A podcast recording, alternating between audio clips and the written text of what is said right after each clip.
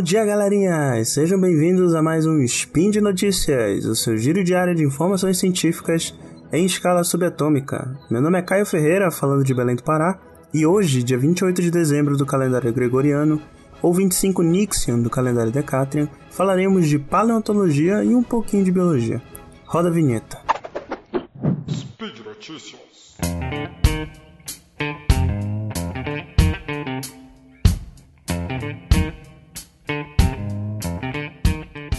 Bem, hoje em dia já não é mais surpresa para as pessoas a relação evolutiva entre as aves e os dinossauros. Mas só por precaução, eu gostaria de falar um pouquinho sobre. Hoje sabemos que todas as aves são dinossauros, sendo que os pesquisadores também chamam as aves de dinossauros aviários e os demais dinossauros de dinossauros não aviários. Para começo de conversa, os paleontólogos chegaram nessa conclusão através de comparações morfológicas entre as aves viventes e os fósseis de dinossauros o que fez com que reparassem diversas características que só esses grupos compartilham, tais como o pescoço em forma de S, as patas traseiras com três dedos, presença de penas no corpo e até de bicos em alguns dinossauros. E quanto mais investigamos novos fósseis, mais descobrimos semelhanças entre esses animais. A notícia de hoje é justamente um bom exemplo de mais uma semelhança recente descoberta. Pois bem, essa notícia ela trata de um artigo recente que descreve um fóssil de ovo de dinossauro que foi encontrado na região de Guangzhou, na China.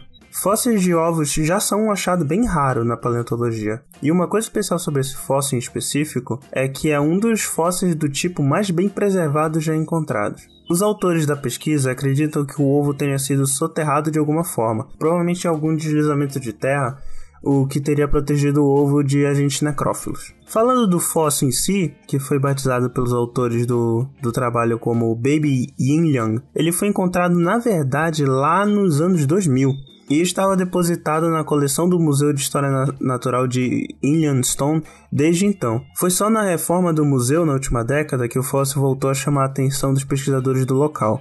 Devido ao crânio sem dente do feto, o Baby Inland foi identificado como uma espécie da microordem Oviraptorsauria, que consistia em dinossauros plumados, desdentados e com bicos. Mas além do estado de conservação do Baby Yang, uma das características que mais chamou a atenção dos pesquisadores foi a posição do feto dentro do ovo. O caso é que o feto estava numa posição chamada em inglês de tucking, e não, não é o mesmo tucking que as drag queens fazem, apesar do uso da palavra ser bem similar. Esse tucking consiste no feto dobrar o corpo e posicionar a cabeça entre as pernas pessoal que sabe o que é o tuck de drag queen já vai entender qual que é a semelhança. E, mas voltando a, a, a fetos.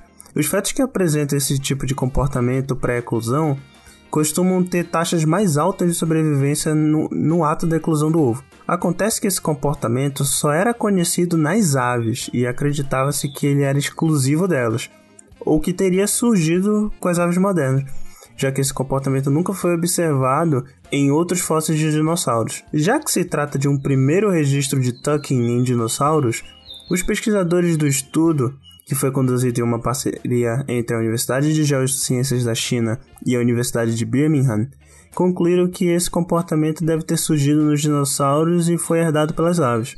Essa notícia é um excelente exemplo da importância de estudos paleontológicos e, e como eles conseguem fechar esse gap no, na história evolutiva da, da biota na Terra. E por hoje é só, pessoal. Os links comentados vão estar aqui no post. Inclusive, em algumas das, das notícias vocês vão ver umas imagens de como seria a, a posição do Tucking, se vocês tiverem dificuldade de imaginar. E como vocês já devem saber, esse podcast só é possível de acontecer por conta do seu apoio no patronato do SciCash, tanto no Patreon quanto no Padrim. Um grande abraço a vocês todos e até amanhã.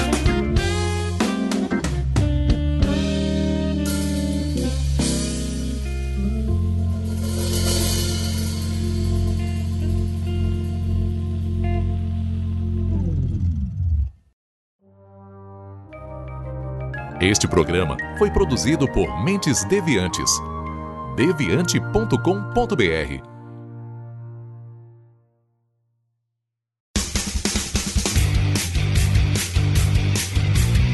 Cortes, edição de podcast.